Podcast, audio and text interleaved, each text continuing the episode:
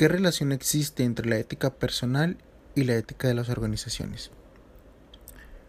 Considero que la relación que existe entre ellos es que dentro de una organización el personal indicado son personas con ética personal.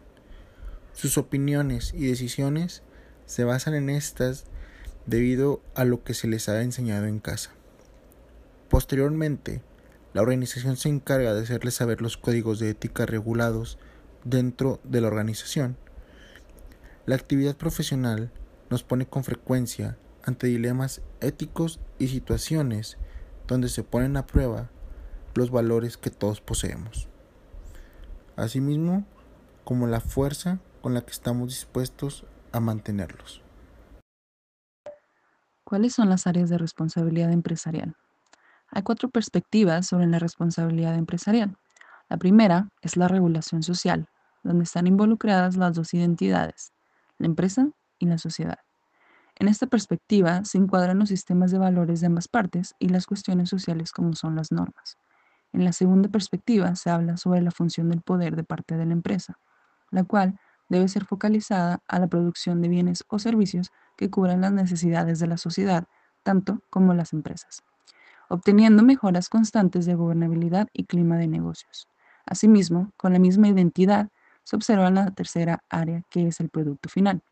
Este deberá ser de interés de, de ambas partes, para el bienestar de la sociedad y encaminada a promoción de intereses de las empresas.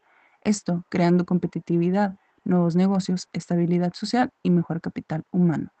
Por último, tendremos así una sana construcción sociocognitiva, con la importancia de tomar en cuenta los factores sociales, las necesidades del entorno, empresa-sociedad y el comportamiento de las mismas se construirá con una mejora al ambiente natural. ¿Cómo reforzar la actitud y conducta ética en la organización?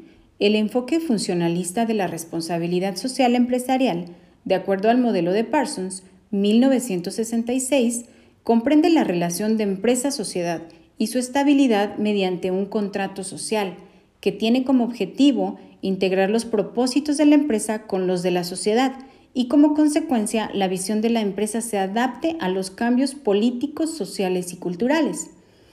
Para reforzar la actitud y conducta ética en la organización es importante conducirse con responsabilidad, honestidad, integridad, respeto y justicia hacia los demás.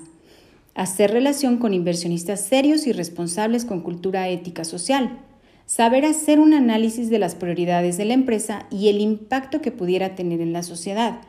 Tener un código de ética interno. Valorar y cuidar del personal de la organización y el medio ambiente evaluar el desempeño y comportamiento ético de los trabajadores.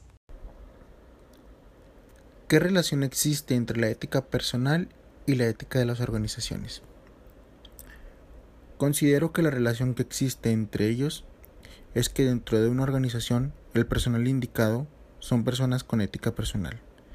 Sus opiniones y decisiones se basan en estas debido a lo que se les ha enseñado en casa. Posteriormente, la organización se encarga de hacerles saber los códigos de ética regulados dentro de la organización.